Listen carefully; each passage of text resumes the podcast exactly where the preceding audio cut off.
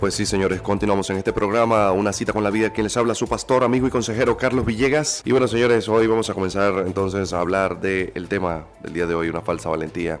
En jueces capítulo 8, versículo 1, allí nos podemos ubicar. Y bueno, vamos a conseguir algo bien interesante. Y es justamente esta hermosa palabra que vamos a compartir a continuación. Mire lo que dice. Pero los hombres de Efraín le dijeron, ¿qué es esto que has hecho con nosotros, no llamándonos cuando ibas a la guerra contra Madián? Y le reconvinieron fuertemente, escúcheme bien, le reconvinieron fuertemente, a los cuales él respondió, ¿qué he hecho yo ahora comparado con ustedes? ¿No es el rebusco de Efraín mejor que la vendimia de Abieser? Entre, paréntesis, Manasés. Voy a repetir lo que acabamos de leer. Pero los hombres de Efraín le dijeron a Gedeón, ¿qué es esto que has hecho con nosotros? No llamándonos cuando ibas a la guerra contra Madián, y le reconvinieron fuertemente, a los cuales él respondió, ¿qué he hecho yo ahora comparado con ustedes? ¿No es el rebusco de Efraín mejor que la vendimia de Abieser? Bueno, interesante, pero eh, yo creo que este es un tiempo, y para ponerles en contexto, este tiempo se da justamente en la época de uno de los jueces más emblemáticos de la Biblia por sus batallas, que es el caso de Gedeón. Más o menos estamos ubicados entre el año 1340 al 1040 antes de Jesucristo. Súper interesante comprender que Gedeón fue un juez que gobernó bastante tiempo en Israel. Hubo mucha paz en ese interín mientras estuvo vivo y que mientras se suscitan estos hechos, esto se da básicamente en la época correspondiente a la invasión que hizo o al dominio que ejerció Madián junto con Amalek al pueblo de Israel y parece que también había otra coalición llamada los hijos del oriente. Con exactitud no se saben quiénes puedan ser, pero algunos aluden que pueden haber sido cananeos, que pudieron haber sido filisteos, pero en, punto es que definitivamente no se puede comprobar exactamente quiénes hayan sido.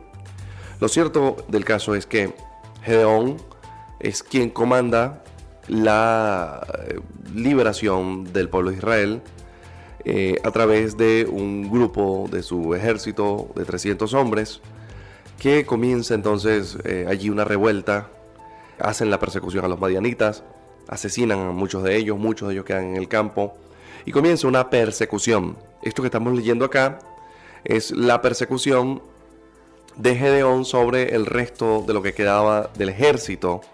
¿Ok?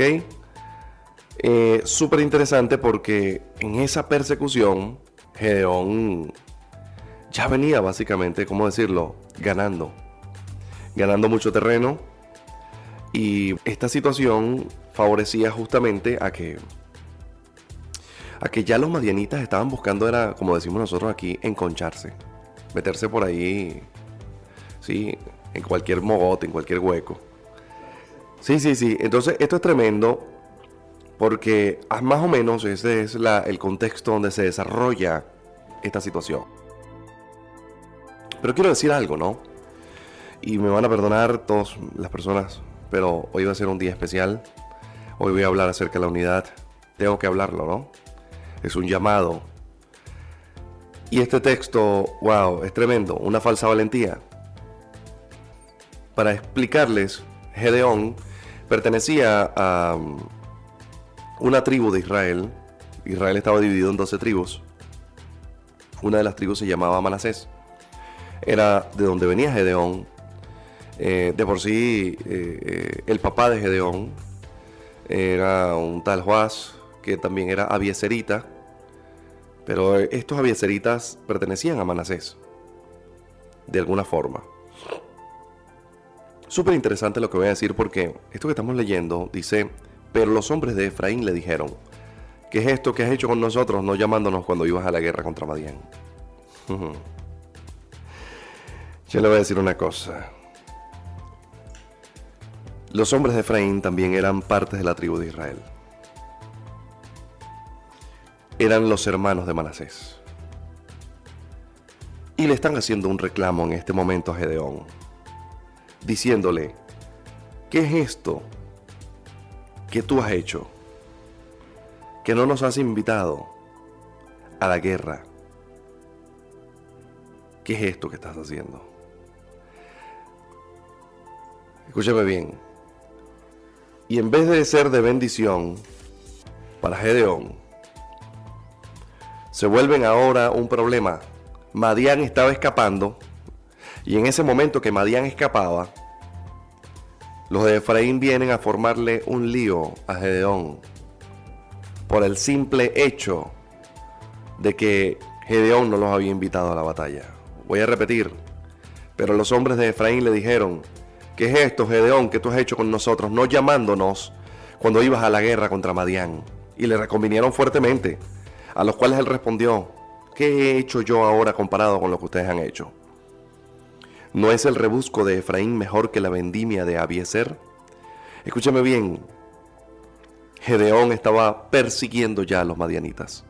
Pero ahora sus hermanos, los efraínitas, estaban interfiriendo con la persecución de aquellos que en algún momento habían ejercido el dominio sobre el pueblo de Israel.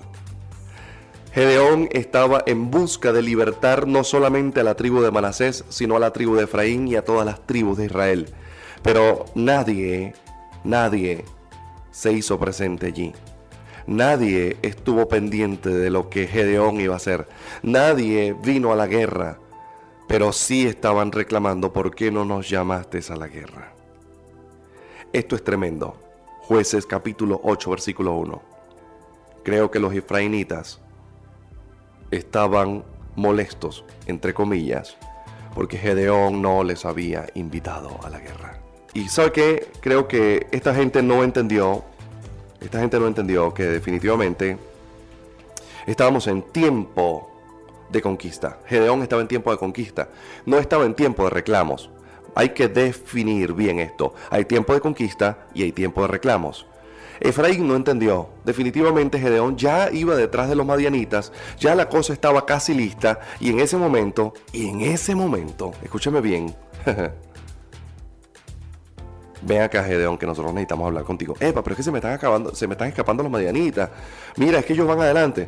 No, no, pero Gedeón, ven acá que nosotros queremos hablar contigo. Sí, porque es que tú no la estás haciendo bien. O sea, no nos parece la forma como tú lo estás haciendo, Gedeón. Sí, pero es que mira, se me están escapando los medianitas. Hay que conquistar la tierra que Dios nos dio. Epa, estamos en momento de conquista. Sí, pero es que nosotros queremos hacerte un reclamo en medio de esta situación.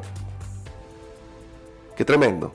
Cuando la gente no entiende los tiempos Escúcheme bien, hay que entender el tiempo donde estamos.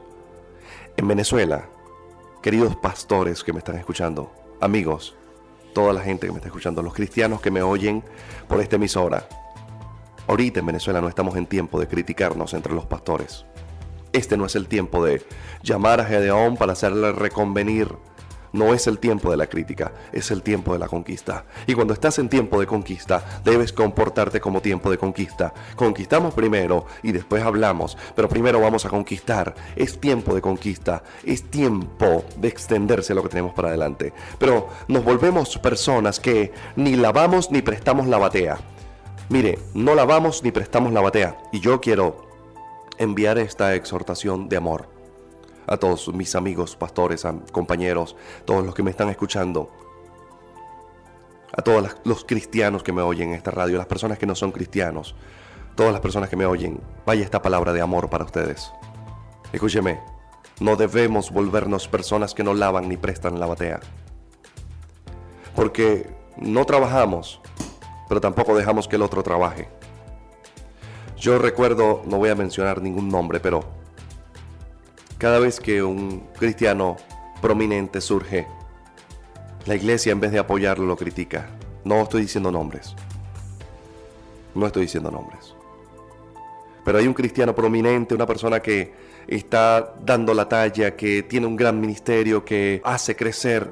Y entonces nosotros no lavamos ni prestamos la batea. Empezamos a criticar.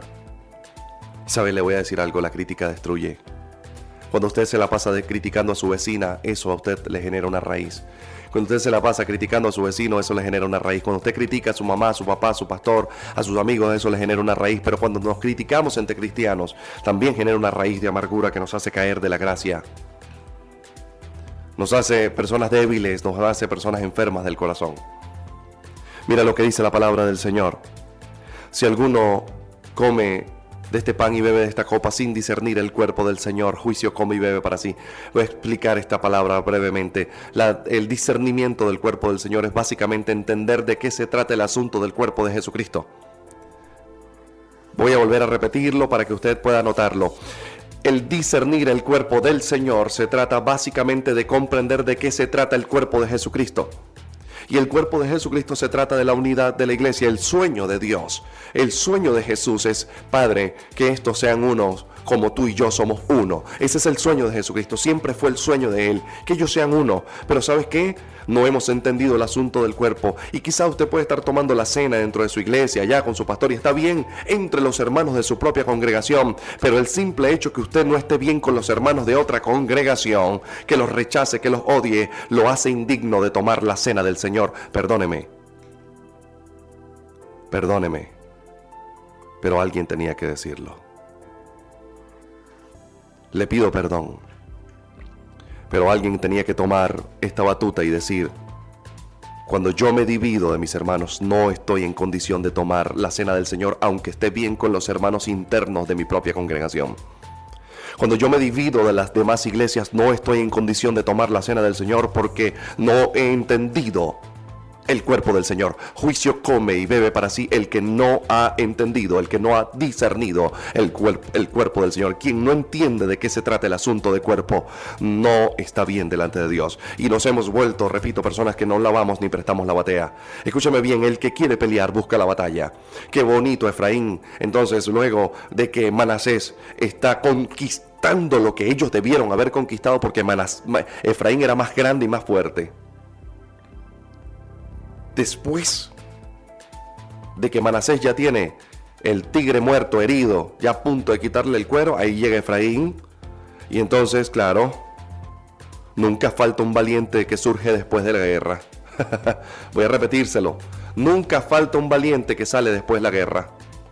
Después de la guerra, siempre sale uno, oye, yo creo que esto debíamos haberlo hecho de esta manera, ¿vale? Esa guerra como ustedes la hicieron no, no debió ser así, ¿vale? Porque definitivamente, mira, los madianitas nosotros lo pudimos haber asesinado con gas de orine de camello. Y no a espada. Pero bueno, como ustedes lo hicieron, bueno, pero nosotros lo hubiésemos hecho así. Pero bueno, si tú sabías cómo hacerlo, ¿por qué no lo hiciste? ¿Por qué ahora vienes a reconvenir? Entonces, esto es lo que está pasando que el que quiere pelear busca la batalla. El que quiere conquistar sale a la conquista. El que quiere crecer eclesiásticamente no se queda encerrado en su iglesia, simplemente crece. Pero no se puede criticar a quien crece y quien llena su iglesia de gente. Porque el crecimiento tiene que ver con trabajo. Pero mire cómo nos hemos vuelto, personas que vemos a otros creciendo, conquistando, acabando con el territorio madianita que el enemigo ha querido sembrar en Venezuela. Y entonces una vez que esa persona está comiéndose el mundo, entonces nosotros en vez de dejarlo seguir trabajando empezamos, ¿por qué tú lo estás haciendo de esta manera? Porque no nos llamaste a la guerra, es que tú lo haces solo y empieza el reclamo. Y yo quiero decirle, nunca falta un valiente que surge después de la guerra. Yo creo que Efraín no es que quería perder pelear en la guerra. Yo creo que Efraín tenía miedo de perder el estatus. Escúcheme, nunca falta un valiente que surge después de la guerra. Creo que cuando dejamos a la gente luchar sola, mañana, al, día siguiente queremos salir, oye, vale, pero ¿por qué lo hicieron de esta manera? Mire, hay gente que, que agarran y vecinos que vienen, pintan la calle, arreglan las paredes, este, ayudan a la gente. Y entonces sale uno por allí que dice, oye, pero ¿por qué lo hicieron de esta manera? Tenían que haberlo, tenían que haberlo hecho así. porque no nos invitaron? Es que claro, después de que el, el cuero del tigre está seco, está se lo sacaron al tigre, está seco, limpiecito, lavado, puesto en una pared, todo el mundo lo quiere de tapete. Pero nadie quiere agarrar el cuero del tigre cuando el tigre lo carga arriba. No, porque el tigre muerde. Bueno, muchos pastores no se quieren tirar este problema que me lanzo yo de hablar de la unidad porque se buscan enemigos. Pero yo no, yo no, yo no tengo enemigos. Yo voy a seguir haciendo amigos en esta radio y en todo este medio, porque la iglesia tiene que ir a la unidad. Entonces, yo creo que Efraín lo que tenía era miedo de perder el estatus, ¿sabe? Efraín se apareció con Manasés, como tú sabes, ¿no? Epa, eh, mira, fueron a la guerra. Eh, mira, ¿y qué pasó? No, no, no, los, los madianitas, los madianitas están huyendo, ahora los van a perseguir. Ah, pero vamos a nosotros, vamos a presentarnos. Vamos a presentarnos, no vaya a ser que quedemos por fuera. No vaya a ser que en el registro bíblico no quede eh, el hecho de que Efraín estuvo y fue parte de esta guerra. Mira, Efraín, llegaste tarde. Y estás tratando de reconvenir a Gedeón, pero llegaste tarde. Y yo quiero hacer un llamado a todos mis amigos pastores. Señores, no es tiempo de criticar. Le voy a decir algo a todos los pastores que me están escuchando. Esta palabra es dura, es pesada, es fuerte. Pero la contaminación del corazón de nuestras ovejas es culpa de nosotros. Cuando nosotros le hablamos mal de otras iglesias, de otros pastores, nuestras ovejas crecen contaminadas en su corazón. Cuando nosotros le decimos a la gente no compartas con aquel porque aquel es raro, no compartas con este porque este es raro, no compartas aquí porque su posición escatológica es distinta a la mía, no vayas allá porque allá son bautistas, no vayas allá porque ese es Peñel, no vayas allá porque ese es Asamblea de Dios, no vayas allá porque ese es Visión Apostólica, no vayas allá porque este es Fiel PB, no vayas allá porque este es este, Casa de Dios, no vayas allá porque este es de, este es de lo de Casluna, no vayas aquí porque esto es del otro, de, de Motesi. Ah, Dios. Y Pablo hace una corrección y dice, Mire, no son ni de Apolo ni son de Pablo, son del Señor. Yo siembro, este riega, pero el crecimiento lo de Dios. Entonces, nuestras ovejas están creciendo dentro dentro de nuestras iglesias con el corazón lleno de contaminación. Por eso es que muchas de nuestras iglesias no crecen. Mira lo que dice esa palabra. Uy, Dios mío, esto es una revelación poderosa lo que viene hoy. Mira lo que dice esa palabra. Por lo cual hay muchos debilitados y muchos duermen ninguno tome la copa, ninguno coma del pan, sin discernir el cuerpo del Señor, porque juicio come y bebe para sí más adelantico, dice entonces. Por eso es que hay muchos debilitados, por eso es que muchos duermen. Escúchame bien, eso aplica de dos formas, amigo mío que me está escuchando, aplica de dos formas. Aplica de manera unipersonal en la persona y aplica de manera eclesiástica. Por eso es que muchas iglesias enfermas no crecen y algunas cierran. Pero una iglesia no se abre para cerrar o para estancarse 40 años. Una iglesia se abre para conquistar, para que más gente conozca y conozca y conozca esta vida tan hermosa que nos regaló Jesús a nosotros. Que conozcan esta manera de vivir donde sí se puede ser feliz, donde sí se puede tener un matrimonio glorioso. Esta es la idea de la iglesia en este día. Pero escúchame bien, le estamos quitándole la batea al que está lavando.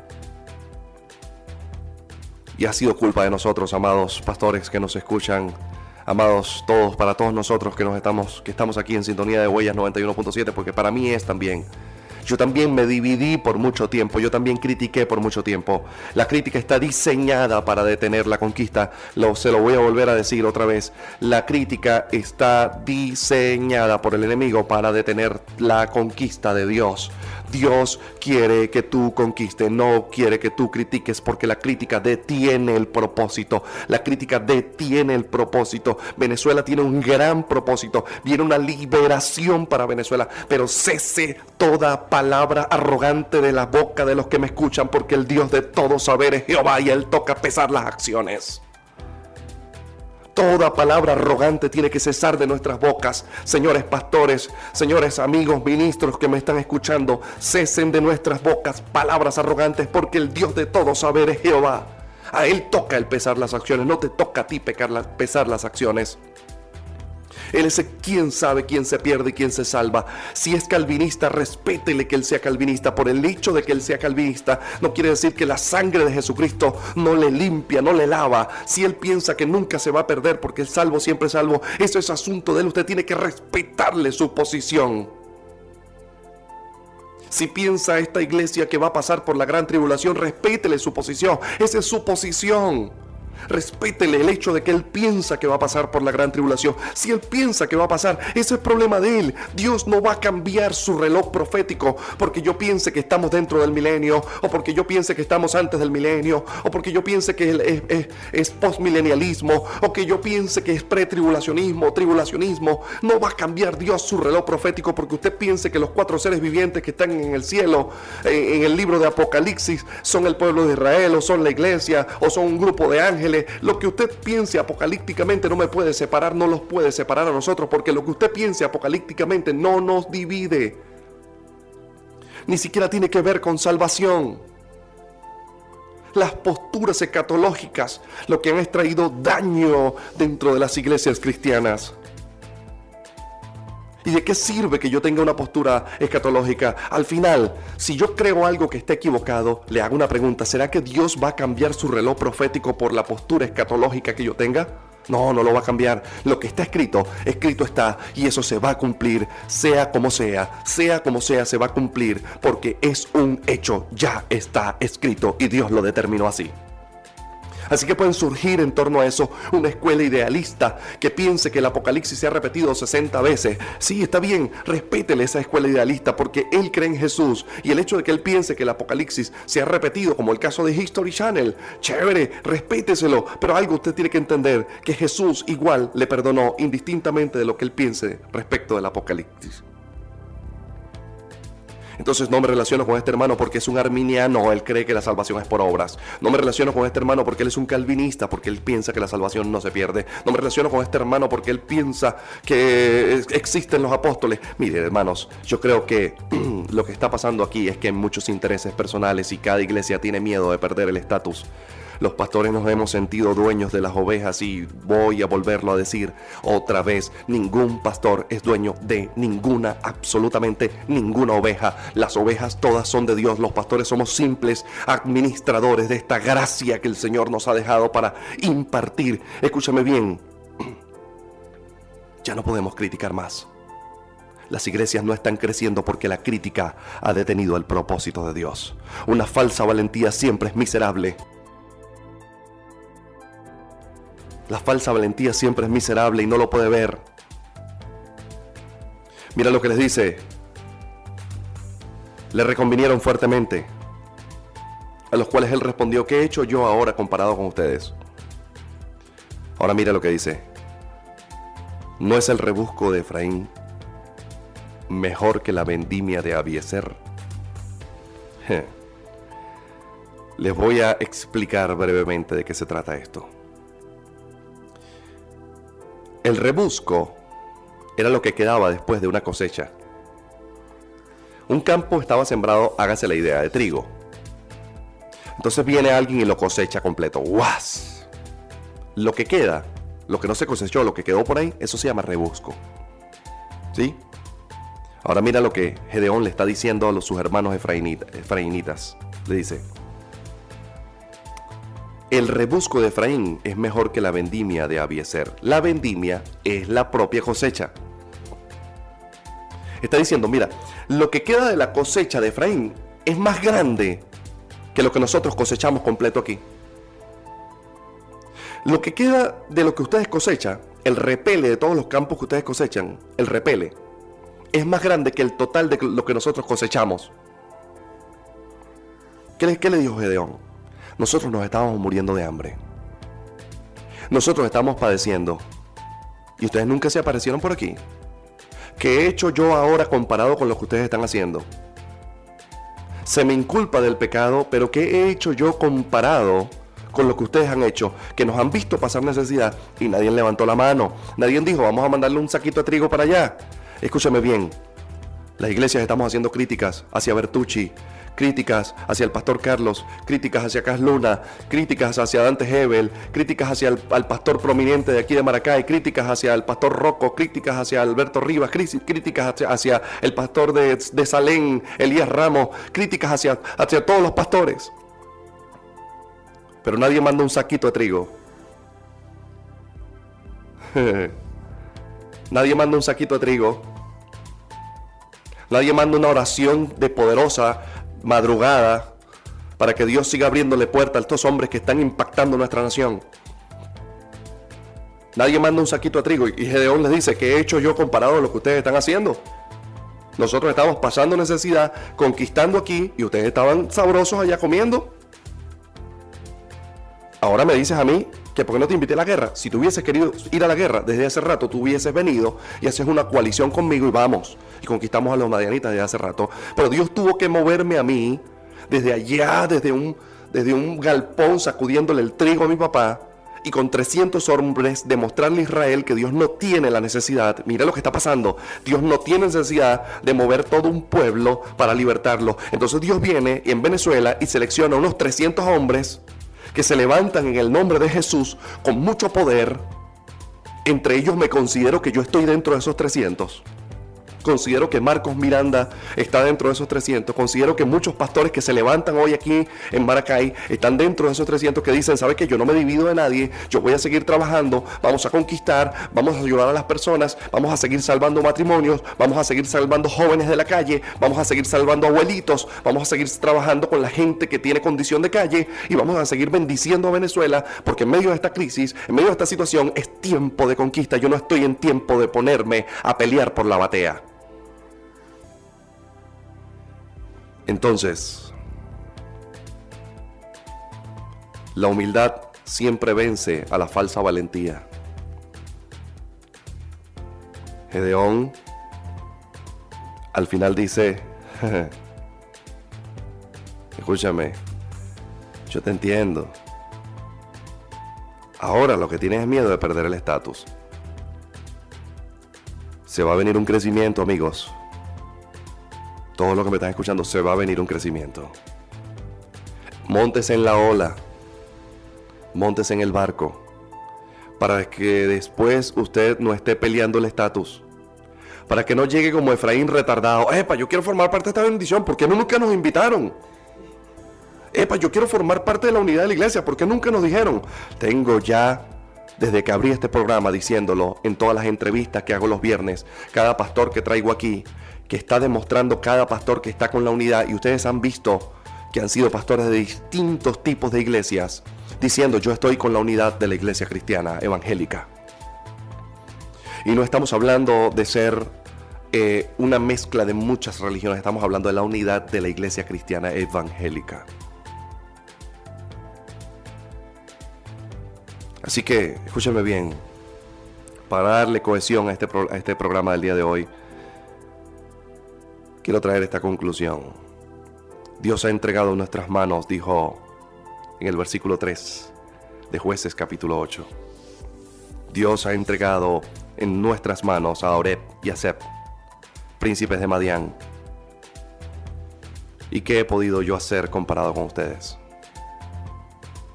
Entonces el enojo de ellos contra Gedeón se aplacó luego de que él habló esta palabra. Yo espero que el enojo de muchos que se separan, que se dividen, pueda ser aplacado este día a partir de esta palabra. Metámonos en esa batalla y terminemos de desjarretar los caballos de los madianitas que se han levantado en esta nación. Terminemos de desjarretar lo que queda de caballos y de carros que han venido para atacar a nuestra nación espiritualmente, todo el daño que ha venido. Levantémonos todos juntos y oremos por estos hombres y levantémonos juntos con ellos para seguir conquistando esta nación para la gloria de Jesús. Bueno, señores, qué hermoso el día de hoy. Les voy a decir algo. Yo soy parte de la conquista. No parte del problema. O sea, vamos a hacer una actividad juntos. ¿Y cuántas ovejas me voy a ganar yo con esa actividad? Aquí no se trata de cuántas ovejas te vas a ganar. Aquí se trata de cuántas ovejas se va a ganar tu jefe de cuántas almas se va a ganar el jefe tuyo, que es Dios. No son tus ovejas, no son tus almas. Mira lo que dice, apacienta la grey de Dios sin enseñorearte de ella, no como enseñoreándose de ella. No se trata de hacer una actividad para ver cuántas almas me voy a ganar, es cuántas almas va a ganarse Dios a través de mí. Y miren cómo esos pequeños conceptos zorritas que están quemando nuestras cosechas de nuestra alma. No se trata de las almas que tú te vas a ganar, no se trata de lo que te va a ingresar en tu iglesia, no, no simplemente se trata de la obra del Señor. Cuando tu iglesia, cuando tú estás sano de corazón, tu iglesia crece, crece solita. Se los digo, miren señores, se los digo. Mi iglesia crece sola. Iglesia Vida Plena Internacional crece solita, solita. Llega gente, llega gente, llega gente, llega gente, y todos los domingos llega gente, llega gente, llega gente, y se llenó. Y ya estamos buscando un lugar. Y estamos buscando un lugar grande para meternos ya. Porque entendemos que se va a llenar. Pero no es porque seamos mejores que otros. Escúchame bien. Es porque estamos sanos del corazón. No hay división en nuestros corazones. Hay amor, hay respeto. Es increíble, mire, últimamente hemos estado compartiendo varios pastores. Pastores que me mandan ovejas suyas a mi iglesia y que yo le mando gente mía a las iglesias de ellos. Gente que yo le digo, mira, no te puedes congregar acá, mira, pero te me vas y te me congregas en la iglesia del pastor fulano. Excelente, te la recomiendo. Y de repente no conozco muy bien al pastor, pero conozco la iglesia. Creo que hay demasiados intereses personales. Hemos llegado al final de este programa se lo hayan disfrutado, que haya sido de bendición para sus vidas. Gracias a todos los que nos escucharon, quien les habló hoy, su pastor, amigo y consejero Carlos Villegas. Un saludo a todos los pastores, amigos.